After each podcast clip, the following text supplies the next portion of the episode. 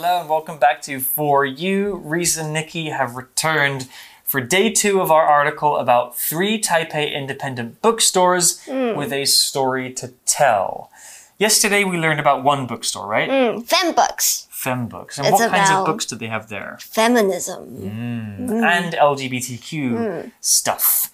Uh, but today we'll be learning about two more. But before we start the article, what's your favorite genre of book to read, Nikki? I, I'm not sure what genre it is, but I feel I, I think I like books that are based on true stories. Okay. So mm. maybe the story itself has been changed a little bit, Yeah. but the events around the story are true. Mm. Okay, so maybe like a historical drama. Yeah, yeah, yeah, something like that. What about you? Oh, I like to read scary books. You do? Yeah, like yesterday we mentioned Stephen King. He's one of my favorite authors, and he makes really scary mm. books. Uh, but fantasy's good too, you know, like Harry Potter or uh-huh. Lord of the Rings, something that's different from real life. You guys can think about this too. What's your favorite kind of book to read? But for now, let's dive into the article. Reading. Three Taipei independent bookstores with a story to tell. Le Pigeonnier. Readers who are interested in French culture will love Le Pigeonnier. This bookstore holds over 16,000 French titles, including fiction, social science, comics, and language textbooks. Françoise Zylberberg, a former teacher at National Taiwan University, opened the store in 1999 to encourage cultural exchange between Taiwan and France.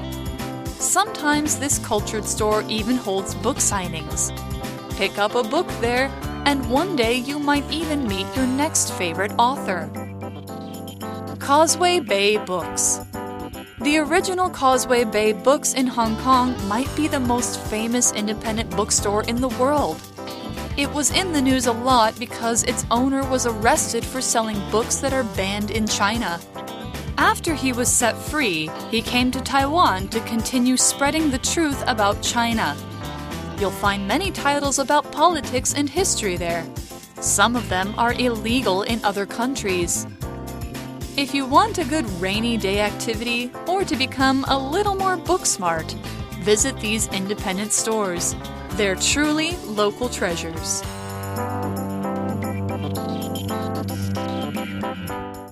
Today's article starts by saying the Pigeonnier, 信鸽法国书店. Readers who are interested in French culture will love the Pigeonnier. Ah, so that's the name of the bookstore, Les Pigeonniers. the article tells us more. This bookstore holds over 16,000 French titles, including fiction, social science, comics, and language textbooks. 那我们在这句话里面看到了一个主词加一个动词，including 再加一个名词的句型。 Including 当介系词后面接一个名词作为它的受词，有包含、包括什么的意思。那举例来说，The house rent is eight thousand five hundred NT per month, including water and gas bills。那所以他就说每个月的房租包含水费和瓦斯费，总共是新台币八千五百元。Ooh, not too expensive. We also saw the word fiction in the hmm. article. Fiction is a noun, and the word fiction has two meanings. One means something that is not true or has been made up. The other meaning, which the article uses, means literature or books that contain stories about imaginary people or worlds. Fiction books are storybooks. They're not real, they're completely created. Harry Potter is fiction. Non fiction books are books that talk about real life or teach you things about the real world. 那延续上一次独立书店的主题，今天课文要再继续介绍另外两间独立书店。那首先要介绍的就是 The Pigeonnier 信鸽法国书店。那这间书店里面涵盖了所有你想得到跟想不到的法国书籍，呃，无论是文化、小说或者是人文、呃社会人文方面都找得到。So if you want to learn French, you have to visit this place. Because uh, when I was in university, because I study French, I went there almost every week. There are a lot of textbooks for you to learn French and also some uh, cookbooks and comic books. 那 fiction 是名词，在这边课文的意思就是小说，意思就是虚幻，不是真实的故事。那它的另一个意思呢，就是虚构的事。So, uh, something is fiction, that means it's not true. So the name of the store, Le Pigeonnier, means the pigeon? Yes. Ah, because I think pigeons used to be used to send messages. Oh, yeah, exactly. So- Messages and letters and stuff. Yeah, I guess that's where the name comes from. And the article says François Zieberberg, a former teacher at National Taiwan University, opened the store in 1999 to encourage cultural exchange between Taiwan and France. That's great. Cultural exchange. Exchange is a noun, and an exchange is when person A gives something to person B, and person B gives something back to person A. Exchange doesn't actually have to be giving things, but it could also be giving and receiving ideas or experiences. A cultural exchange is when two countries teach each other about their own cultures. Exchange can be used as a noun or as a verb. Here are two example sentences. I'll give you my chocolate for your cookies. Do you want to make the exchange? Or the two men sat down for an honest exchange of views. 那这间书店的创始人，也就是施兰芳教授，他之所以会开这间书店呢，就是为了要鼓励台湾跟法国之间的文化交流。Exchange 是名词，意思就是交流或者是交换。那这个动作事实上是可以以物易物的交换，也可以是比较抽象、肉眼看不到的交换，像是 language exchange 语言交换，就可能是两个不同母语的人向彼此学习，用各自的语言来学习交换。那在课文这里的 cultural exchange 指的就是文化的交换交流，可能是法文跟中文的交流，也可能是两国之间习俗或者是习惯的交流，让彼此之间有呃更多的学习，以及呃见对于比对方有更多的认识。 Have you done a language exchange Yeah. or, uh, or a student exchange program before? Uh, language exchange when I was in university. oh, cool. So it was French for Chinese? Yeah. Excellent. The article tells us more about Les Pigeonniers. Sometimes this cultured store even holds book signings. Pick up a book there, and one day you might even meet your next favorite author. Sounds exciting. Author is a noun, and an author is a writer, a person who writes books. My favorite author, as I mentioned earlier, is Stephen King. I think hmm. he's a great writer. Here's an example sentence with author. George Orwell, the author of the famous book 1984, died in London in 1950. 那信哥除了有卖前面提到的书之外，他还很多时候他会有签书会，所以说要赶快去买一本书来看，说不定可以遇到你爱的作家。那 pick up 这个片语平常有捡起来或者是接送的意思，但是在这边课文的意思是购买。To pick up a book means to buy a book，那买一本书的意思。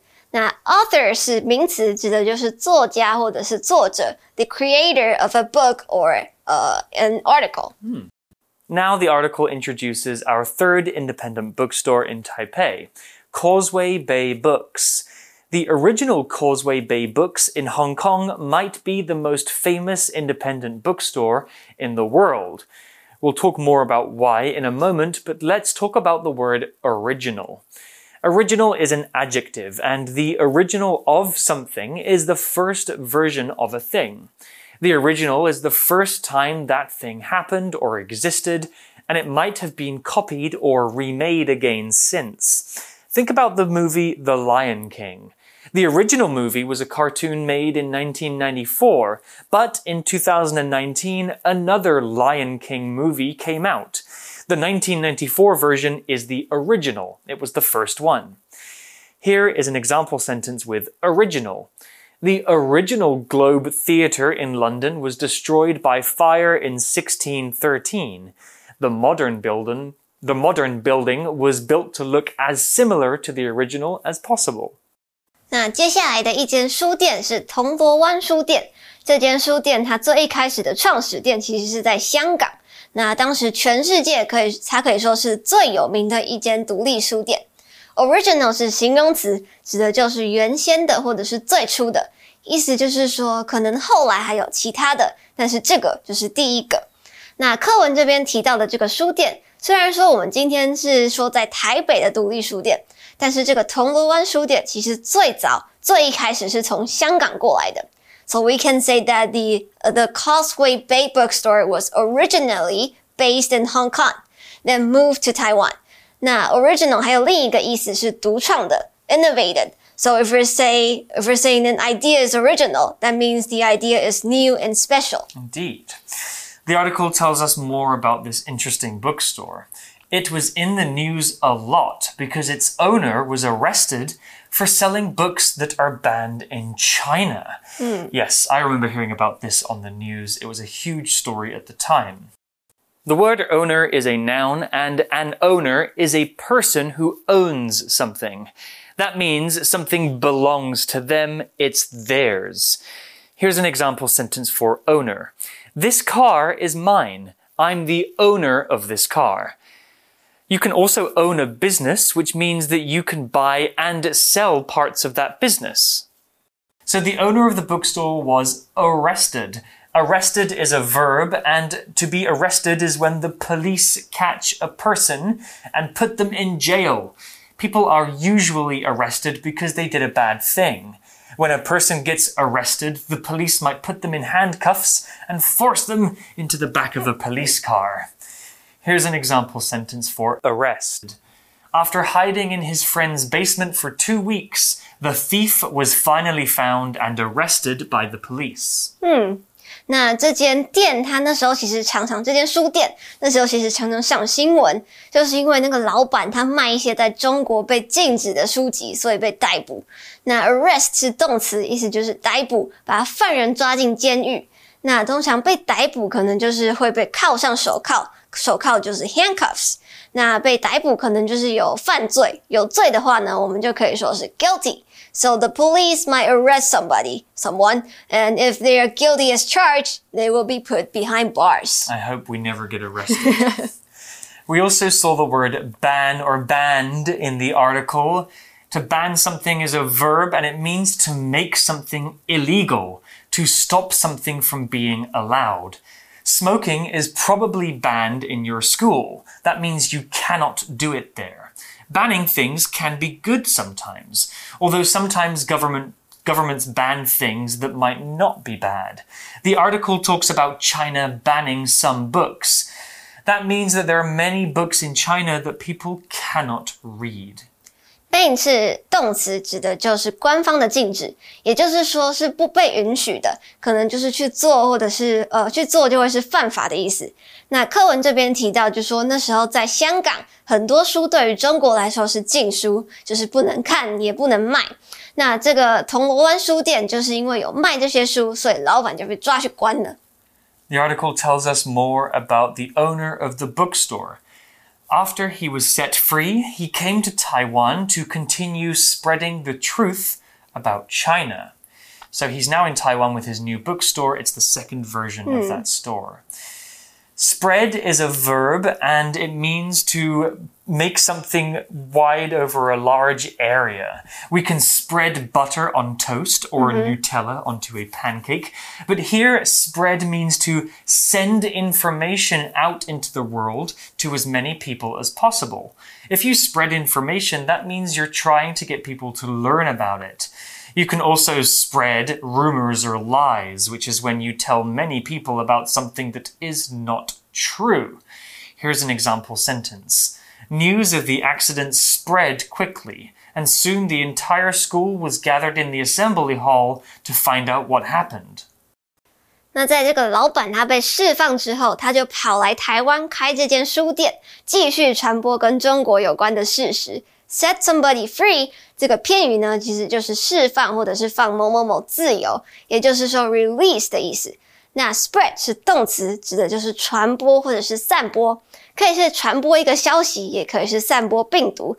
像是如果把消息传下去，就会是 spread the news，or maybe spread the rumors，散播谣言。那如果是病毒的话，就像是 COVID-19，spread the virus。那课文的意思呢，就是说这个老板他到台湾来开这间书店，是为了要把他所知道有关中国的事实和消息告诉更多的人。 The article continues with more information about the Causeway Bay bookstore. You'll find many titles about politics and history there. Some of them are illegal in other countries. As we hmm. mentioned, China is one of those countries. The article used the word politics here. Politics is a noun, and politics is the activities associated with the governance of a country or area, especially the debate between parties having power. Oof, what does that mean? Simply put, politics is anything to do with leading or running a country, which is making a country work. Politics is very complicated and it includes topics such as education, religion, food, environmental studies, finance, pretty much everything. Here's an example sentence with politics. Max doesn't care who the president is because he isn't interested in politics. 那在这间书店呢，可以找到很多跟政治相关或者是历史有关的书籍，甚至很多在别的国家是违法的。Politics 是名词，指的就是政治或者是政治学，也就是说和政府或者是治理国家相关的事情。那政治所牵涉到的范围就非常的广，任何和社会群体或者是国家统治相关的议题，都可以算是一种政治。The word illegal. We mentioned this word before, but what does illegal mean? Well, illegal describes something that you cannot do because the law forbids it. If something is illegal, you cannot do it, and if you do do it, you might get punished. Many things are illegal. For example, stealing things or killing people. It's good that they're illegal because they're things we shouldn't do. Here's an example sentence for illegal. It is illegal to drink and drive. Anyone caught doing so could go to jail. The article tells us more about the bookstore. If you want a good rainy day activity or to become a little more book, book smart, visit these independent stores. They're truly local treasures. Hmm. So, any of these bookstores would be great to go to on a rainy day and brush up on some knowledge. 所以说，如果下雨天不知道要去哪里，或者是想要长知识的话，不妨就到这些独立书店来看看吧。 Hmm, I've not been to any of these bookstores. Oh, I've so only been to one. the It's French one. Yeah. I think I'd like to go to the Causeway Bay bookstore and read some banned books. well, that's all we have for this two day article about bookstores in Taipei. Let's go to our For You chat question. For you chat. So today's for you chat question for you Reese. Picture you're going to open your own independent bookstore. What would it be about? Hmm, what do I love? I love cats, I love video games, and I'm very passionate about LGBTQ plus culture. So I would probably choose one of those topics to open a bookstore I thought you were gonna say you're gonna open a bookstore that contains the three elements. cats, video games, and LGBTQ plus.